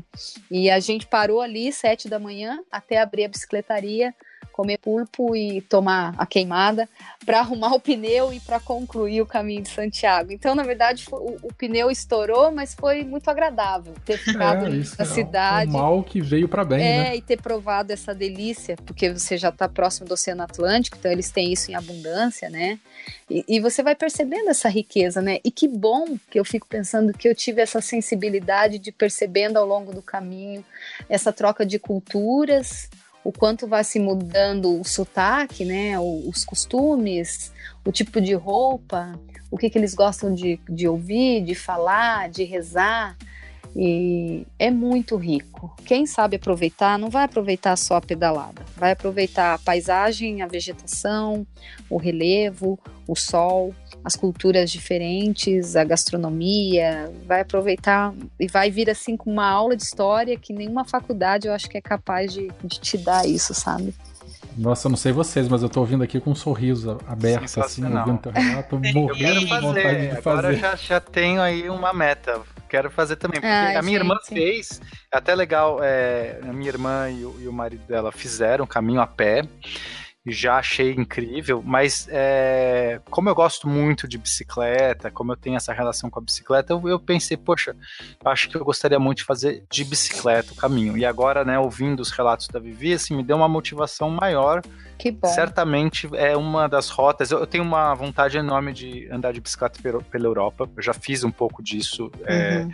É, todo lugar que eu vou, é, né, quando eu viajo para Europa, enfim, agora eu vou parecer um babaca, né? todo dia quando eu viajo para Não, foram poucas vezes. Foram, Tô, foram todo mês quando eu, eu vou para Europa. é, eu fiz, foi, foram muito poucas vezes que eu fui para Europa. Acho que foram duas vezes só que eu fui e tá. para os Estados Unidos também duas. E aí todo lugar que, né, quando eu viajo, assim, eu tento pegar a bicicleta, ou alugo local, pego bicicleta uhum. urbana local é. e passeio ali na, na cidade. Então eu, eu, já, já tenho essa, essa, essa coisa. Essa. Mas eu quero muito pegar uma bicicleta, talvez levar a minha bicicleta e, e seguir, fazer uma rota. Então, mais aí é super indicado esse caminho, já, já tá na minha, na minha lista agora. É. É, a gente está comentando de pedalar na, na Europa, só lembrando é, que na data de gravação deste episódio, o Fio, né, o nosso amigo, ele está lá na Europa fazendo a Aerovelo 15.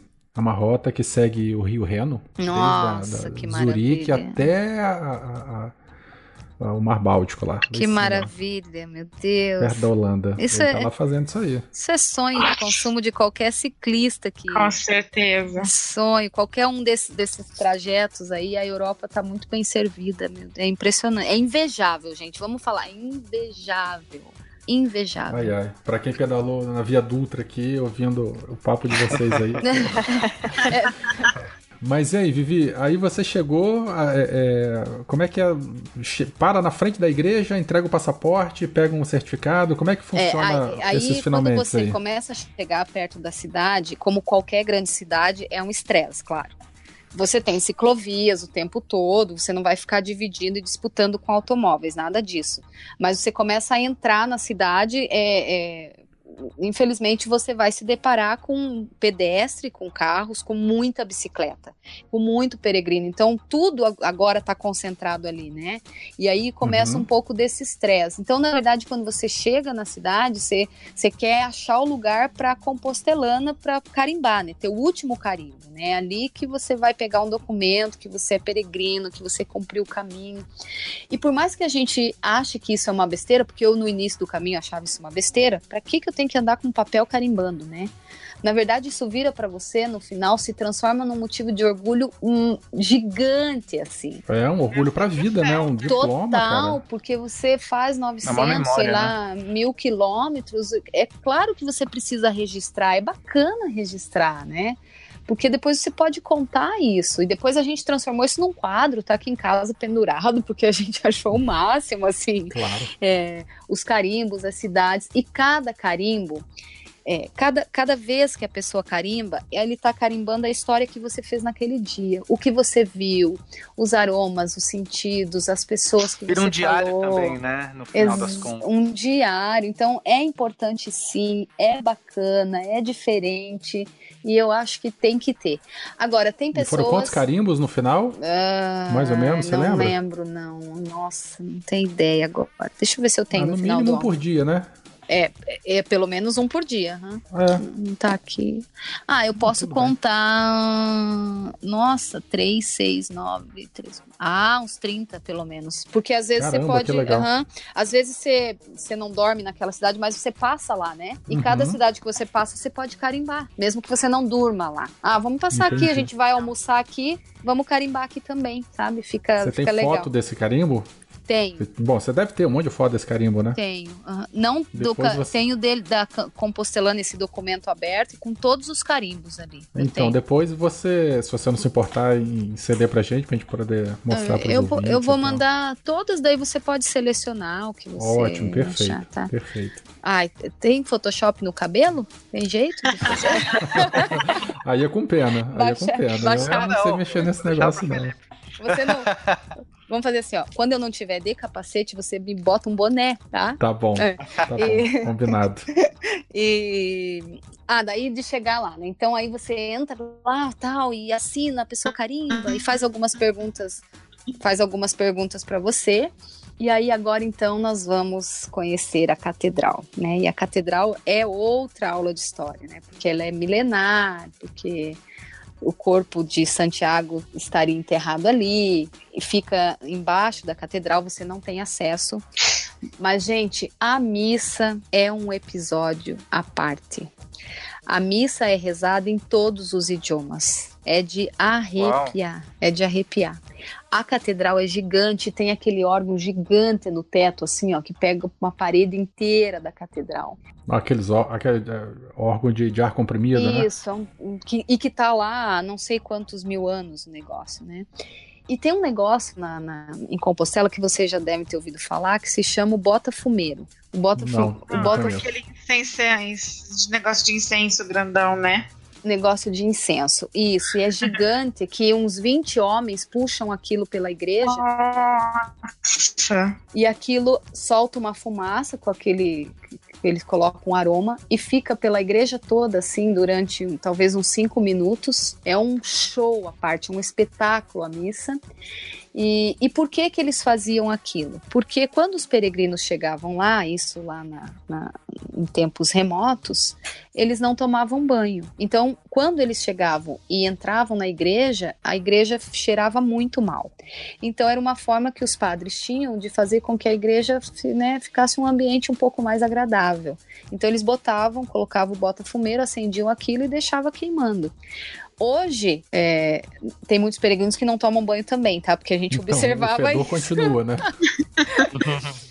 A gente observou isso, que muita gente não toma banho, sabe?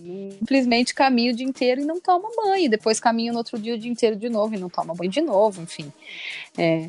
Então hoje talvez isso não faça mais sentido por causa do cheiro na igreja, mas virou um espetáculo onde você tem que pagar para que ele aconteça.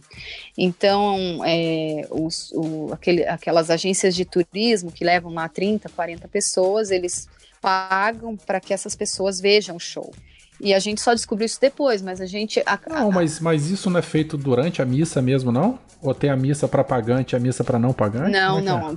Para ter o show, você tem que pagar do Bota Fumeiro. É, a missa é gratuita, mas para que aconteça essa- esse show aí de, se, de 20 homens lá e puxar esse negócio que é gigantesco, é, tem que pagar. Nossa, mãe. Mas como é que faz? Então você tem uma missa que uma galera pagou e outra galera não pagou? Não, todo mundo assiste. Não tem, não tem como não assistir, mas aí alguém financiou para que aquilo acontecesse antes, Ah, sabe? entendi.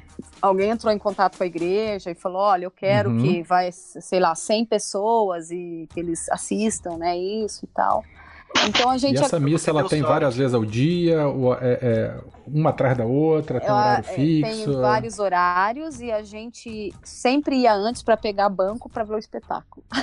a gente assistia. Então você deu sorte de ter na, esse botafumeiro na vez que você estava lá, é isso? Exatamente. Aliás, muitas pessoas disseram isso pra gente. Olha, vocês deram sorte, porque eu fui e não, não vi. Você vai ouvir relatos de muita gente que chegou na, na catedral e não conseguiu assistir isso.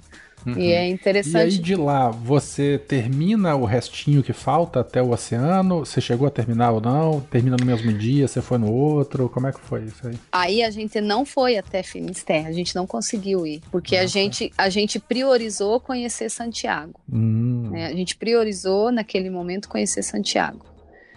E Mas ficaram a... quantos dias mais Aí ali, eu acho que nós ficamos três dias. Um, uma e se met... fosse para terminar o, rest... o restante do caminho, levaria mais quanto tempo? Ah, talvez mais uns 80, 100 quilômetros. Ah, tá. Era, não, é, não, é, é, talvez uns dois dias. Mas eu sei é porque que tem... tem que ir e voltar, né? É, você tem que ir e voltar. Eu sei que tem o caminho português, que é um caminho mais curto, e que aí que seria o nosso plano também, né? Fazer o português e ir até Finisterre, nesse português para conhecer. Porque Finisterre é o mar, você fica de frente já para o mar, para o Oceano Atlântico, né?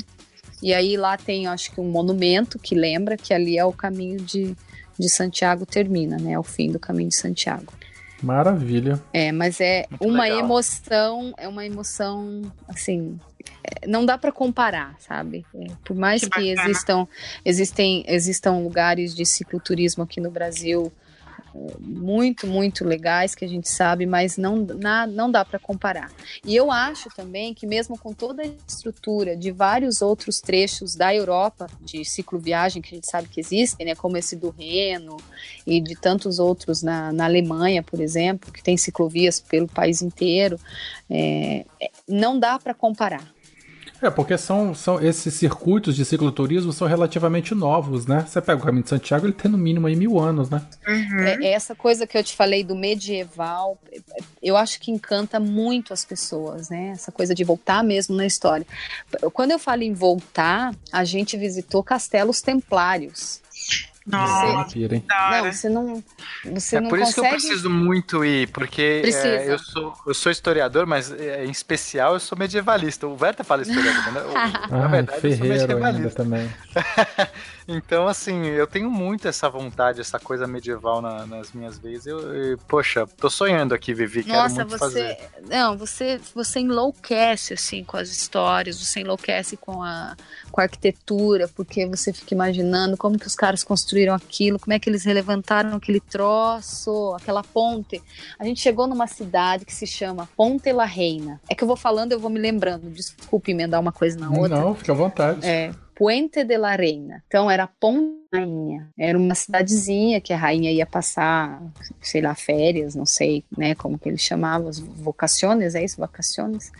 E essa ponte é simplesmente encantadora de pedra, uma coisa que você, a única coisa na cidade que você enxerga de longe é a ponte. Então você fica imaginando como, né? Como é que era isso? A cidade lá leva o nome da ponte, né? Tem ponte Exatamente. no nome da cidade. Pra... Puente La Reina. Uhum. E o albergue grudado na ponte, assim, sabe? Você abria a janela, tava lá a ponte da rainha. Então você e ao longo do caminho muitas pontes, né? Muitas pontes em arcos, é, coisas do, do né, que lembram o Império Romano. O tempo todo você vai sendo assim leva, é, história, museu a céu aberto de uma arquitetura que, que que reflete muito o que a gente tem também na atualidade, né? Porque aliás nasce muito daí, né? Do que a gente tem hoje. É riquíssimo, gente. É riquíssimo, riquíssimo. Então não é só o fato de Legal. pedalar, não é mesmo, né? E as meninas, né, que, que, que se aventurarem aí pelo caminho, é, talvez a gente sofra um pouco mais com a questão dos banheiros, eu acho, não sei, né? É, é, até porque a forma de, de, fazer xixi é diferente, né? Então a, a gente sofre um pouco mais, eu, eu, acho, nessas questões mais íntimas, assim, né? Mas não nada que a gente não consiga. É, é digamos que isso seja um probleminha perto do que você vai viver todos Sim. esses dias no caminho de Santiago, né? Pequeno claro. problema. Quase nada. Quase Detalhe. Nada. É. E o, e o dormir, se você leva o seu saco de dormir, você também vai estar tá protegida, né? Você vai colocá-lo lá na cama e tá tudo certo, né? Que para mim foi uma experiência bem nova, dormir num saco de dormir, nunca tinha passado por isso. Achei o máximo. Mas aí você dorme em cima de uma cama, né? No, no macio, no saco de dormir. Em beliches, e são beliches. Então, As são... de dormir a Sil já tá tirando de letra, né, Sil? Eu já tô. é confortável até. É, não é ruim. É, depois que você tá cansadão, né? Ah, então, você, tem a mais gente, na verdade, isso, dorme né? em qualquer apaga. lugar. É bem lembrado. Você, você chega muito cansado é, e você a única coisa que você quer é um cantinho mesmo para você se esticar. Porque, então você não se importa mais com o banheiro, você quer um banho e você quer comer e dormir. É bem isso. Porque no outro dia, 5, 6 da manhã. Começa tudo de começa novo. Começa tudo né? de novo, porque você cria uma rotina e precisa dessa rotina, né? A gente precisa. E é engraçado também, não sei se com você foi assim também, eu tive a oportunidade de fazer uma viagem longa no começo do ano. A gente veio de São Paulo para cá pedalando. E as nossas distâncias, a gente pedalava em torno, nós pedalamos na média 100 km por dia. Depois do ter, segundo, terceiro dia, é o que você falou, a gente tem aquela rotina e a gente já fica, né, é, não viciado, já fica é, condicionado a fazer aquela rotina. Uhum. Mas às vezes a gente chegava tão cansado, tão cansado, que eu precisava sentar na cama, abrir a minha sacola estanque, tirar a roupa limpa, tomar banho, lavar a roupa suja e botar o pijama e cama. Assim, são, são é, coisas muito simples que aqui em casa eu faço em 5 minutos. Tá. Eu levava quase 40 minutos, porque meu corpo ficava tão esgotado, minha mente ficava tão esgotada, que mesmo coisa, coisas muito simples, a gente levava uma eternidade, assim, sabe? É, é muito, muito interessante. É, é, você tem razão, é isso mesmo. E, e medo de esquecer as coisas, de perder, Nossa, de depois precisar de uma ferramenta e ter esquecido, né? É, então isso, isso dava uma, uma certa neura mesmo na gente. Ah, e eu preciso só fazer falar de mais uma coisa. Em um dos trechos ali do caminho, a gente passa pela região de vinhos da Espanha, né? que é, é Rioja, eu não sei pronunciar direito assim. E essa região tem excelentes vinhos, né? Então a gente passa num lugar que tem uma, uma duas torneiras de vinho você pode abrir, ao invés de sair água, vai sair ah, vinho. Que delícia. Um é vinho tinto. Quem é pode vinho... falar de, de Rioja é a Silvana, né, Silvana? É, é. Meu, sobre, meu sobrenome é Rioja. Ai, que chique! Que legal, Mas cara. não tenho parentes na região, Amiga sua louca, você é dona de uma vinícola, de uma bodega. Bora pra lá. E era, então, em uma dessas bodegas aí, que pode ser da família dela, que, né, da nossa amiga, quem sabe.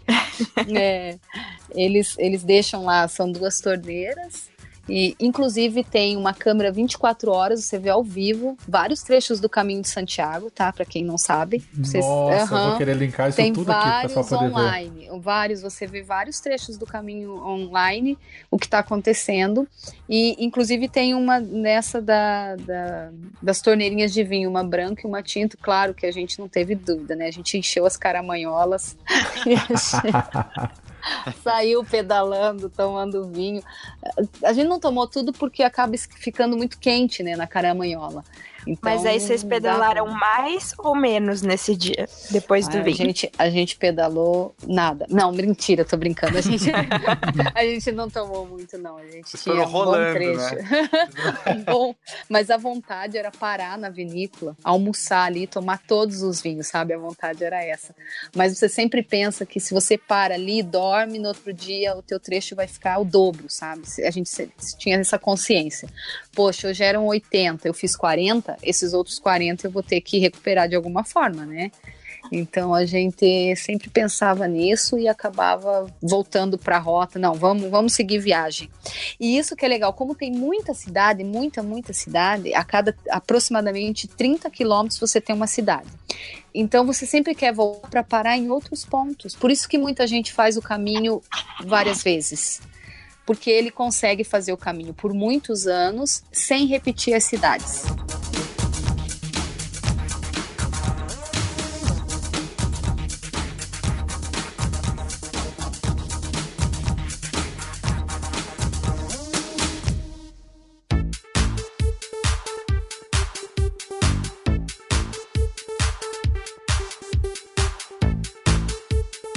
já para a gente se encaminhar aí para os finalmente. É, duas perguntas, na verdade. Sentiu falta de alguma coisa ou de roupa, ou de equipamento? Primeiro, uma pergunta mais prática, né? Sentiu falta de alguma coisa ou sentiu que poderia ter deixado, que levou peso à toa? Primeira pergunta. E a segunda, você pensa em voltar. É, quanto tempo você planeja numa próxima ida? 13 dias tá bom, mas aí você já quer. Ou você já quer chutar o balde, já meter um mês logo lá para poder ficar bem mais à vontade. É óbvio que a gente né, quer ficar sempre mais, mas para você, numa segunda ida, qual seria o tempo ideal? Então tem essas duas perguntas aí pra gente já começar a finalizar o programa. Tá, eu vou responder. A primeira que é o que, que fez falta, né? É. Não, para mim não fez falta nada, mas eu teria até levado menos coisas realmente. Eu acho que, que não precisava. É, porque depois eu descobri que eu poderia lavar minha roupa, que elas secam facilmente, porque eu fui numa época né, mais quente também, uhum. mas e que eu poderia ter levado menos, menos, menos peso, né? É, a outra, quanto tempo eu faria hoje? Eu acho que eu ia querer 30 dias para aproveitar muito mais as cidades. Por exemplo, ó, cheguei aqui hoje, pô, a cidade é muito legal. Vou ficar aqui mais um dia, no outro dia eu sigo viagem, né? Despretensiosamente. É, exatamente. Né? E faria com... de bicicleta novamente, né? Para poder ter mais ah, tempo faria... aproveitar faria de bicicleta, sem dúvida, sem dúvida. É, Pamplona é uma cidade que eu ficaria assim muito, porque tem muita história, porque é muito bonita, é, enfim, várias cidades, né? É, obras de Gaudí espalhado pelo caminho que você quer parar e ficar né, olhando. Então, é, é enfim, as igrejas com muita obra de arte, muita pintura antiga, medieval, muitos conventos antigos, assim, da, da época da, da coisa da igreja, de se queimar as pessoas, sabe? É. Então você quer muito ficar nessas cidades e, e, e, explorar mais, né? Eu ficaria, sem dúvida, 30 dias, tranquilamente. Bom, tomara que dê certo, tomara que consiga. É... É, gente, alguma outra pergunta, algum comentário? É porque que a gente já tem que. Só eu que falo. Ah, eu não sei se eu falei, mas você não precisa fazer o caminho inteiro. Claro que você não pega no final lá o teu, teu documento lá de, da Compostelano, o teu passaporte, né? Uhum. Mas você, eu conheço muita gente que fez trechos do caminho, né? Ah, eu não posso. Ah, ficar... mas o legal é fazer o caminho todo logo, ué. Ah, também acho, né? Mas ah, mais posso caro ficar é a passagem dias. de avião, né? Se, é. já, depois que já tá lá, faz tudo logo, ué. É. é, mas tipo, ah, tô, tô aqui, vou ficar só, só posso 10 dias, então eu vou fazer um trechinho 10 dias para eu saber como é o caminho, né? Agora, claro que o ideal é inteiro, porque cada lugar que, eu, que a gente vai passando é diferente, né? Então você pode ter feito uma parte e dizer, ah, mas né? E a outra parte. Então, o ideal é você fazer ele completo, assim. Então, para mim, ainda faltou um pedacinho, né? Que é chegar no mar. Ah, para mim falta tudo. é, Vamos lá, Pena, lá... É, é, Line, Sil, alguma outra última pergunta aí para Vivi? Aproveita que já temos que encerrar. Eu só queria saber como faz para voltar para o Brasil depois de Santiago, qual que é o melhor caminho, Vivi? A gente voltou de Santiago mesmo, do aeroporto de... É, foi isso, né? Ah, lá tem aeroporto. Uhum, Santiago. Acho que foi isso mesmo. Então.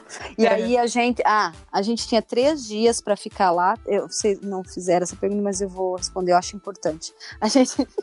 Você quer terminar, né? A gente teve três dias para ficar lá. Então, nesses três dias, a gente ficou procurando bicicletarias que pudessem nos ajudar a embalar a bike novamente, porque tinha essa preocupação, né? Tem que tirar o pedal, né? Tem que tirar o banco, tem toda uma regra ali que a gente tem que seguir para embalar a bike de volta. É, então a gente ficava pelas ruas sempre olhando, procurando e achamos uma bicicletaria onde eles gentilmente, gentilmente pagos, né, embalaram as nossas bikes e elas voltaram para o Brasil sãs e salvas para um próximo passeio. Isso é importante também pensar na volta. Por isso que alugar a bike lá é um transtorno a menos, né? Então, Mas aí essa... também você não está acostumado com a tua bicicleta, né? É, você vai alugar a bicicleta que você nunca andou, né? Geometria, que... posições e tal. É, é, eu, mas pelo que eu tenho lido nas redes sociais, hoje em dia tem altas é, empresas, né, já de, de cicloturismo, o pessoal está bem preparado, com bikes, assim, preparadas mesmo para cicloturistas, né, então eu acho que, uhum. é claro, tem um custo, né, obviamente, mas se você não quer perrengue, né, pode ser esse caminho também, né. Tá uhum. certo, muito bom. É, Vivi, muito obrigado pela tua só participação, pra, foi... É, só Fala, Pena. saber. É, é, caro de fazer esse transporte de bike de avião, assim? Ou você não lembra? Não. Hoje em dia deve, deve ser diferente, né? Já mudou É, tudo. mas hoje em dia me parece que, que tem, tem. É mais caro, né? Porque eles têm. Quem ca- quer saber responder é o Fio, cara. Ele tá na Europa agora. Sim, é. Ah, Cinco dias. e ele levou a bike? Levou a Ah, bicicleta daqui. então ele vai poder até. Até eu gostaria mesmo dessa informação. Eu tava. Eu tava dando uma olhada sobre isso hoje e varia muito é, de companhia para companhia aérea. Tá. Me parece que o fio foi de KLM e é possível levar sem custo, se não me engano. Ele vai poder confirmar depois. Ah, é. Mas dentro do Brasil eu sei que a TAM leva por 110 reais e para viagens internacionais é coisa de 50 dólares na América do Sul, uma coisa assim. E aí o modo de embalar também varia de companhia para companhia. Então quem for quem for viajar acho que é bom dar uma pesquisada antes é com cada companhia aérea mesmo. É, pra não ter perrengue, né? Vou de KLM, adoro KLM, já é. é, já tá Eles escolhido. servem comida vegetariana, vegana, um monte de coisa. Eu adorei. Quando eu que viajei pra Europa, uma das vezes foi de KLM, quero, quero usar. Olha, olha fazendo propaganda de novo, Werther. É, Eu gosto de banca falar a gente, de quem, KLM. quem, quem é bom faz, faz um bom serviço, né? Tá certo. Falando em, em, em falar bem, Vivi, muito obrigado novamente pela tua participação aqui. Foi muito bom recebê-la novamente no Beco. Queria que você falasse do teu blog, do teu projeto, do Voo de Bike Salto Alto. Tá. Dá um recadinho pra galera. Tá bem, eu, eu é que tenho que agradecer sempre o convite, eu fico honrada, lisonjeada e fico muito feliz com o convite e fico pensando que é sempre bom ter coisas para que a gente legais para a gente transmitir para as pessoas, né? Eu sei que hoje tem internet, tem altos blogs, mas é bom ouvir histórias, não é? É bom ouvir alguém contar histórias. E, Ah, uma e delícia. que, e que, e que é uma pena legal que a gente não tá pessoalmente sentado numa mesa conversando e, e comendo e bebendo, falando As disso. Estão fazendo pela boca, internet. ia Mas dizer, precisava agora de uma cerveja, um vinho aqui, conversar e contar histórias e trocar ideias. E isso é tão legal. E você poder. é, você enriquece quando você relembra isso, né? E, e- e consegue transmitir isso para as pessoas.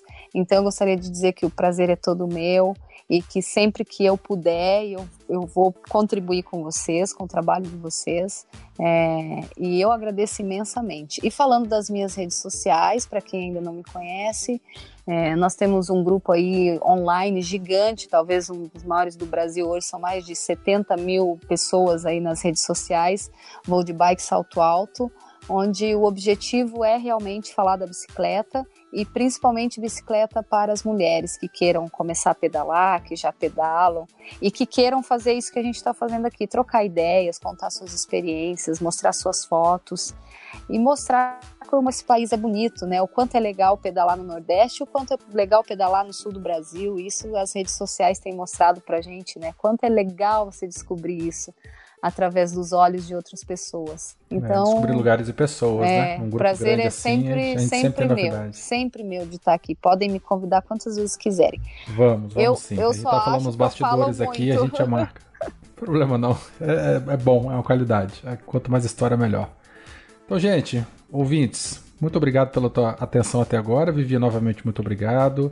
Galerinha do Beco, Pena, a Sil, a Line. Pena, Sil, Um beijo Aline. Welter, obrigado. Eu que agradeço aqui vocês carinhosamente. Nossa. Então tá bom. Vamos dar tchau pros ouvintes? Muito obrigado, gente. Tchau, ouvintes. Obrigada, Beijo gente. pra todo mundo. Tchau, obrigado. Tchau, Beijo. Beijo. Tchau, tchau. Beijos.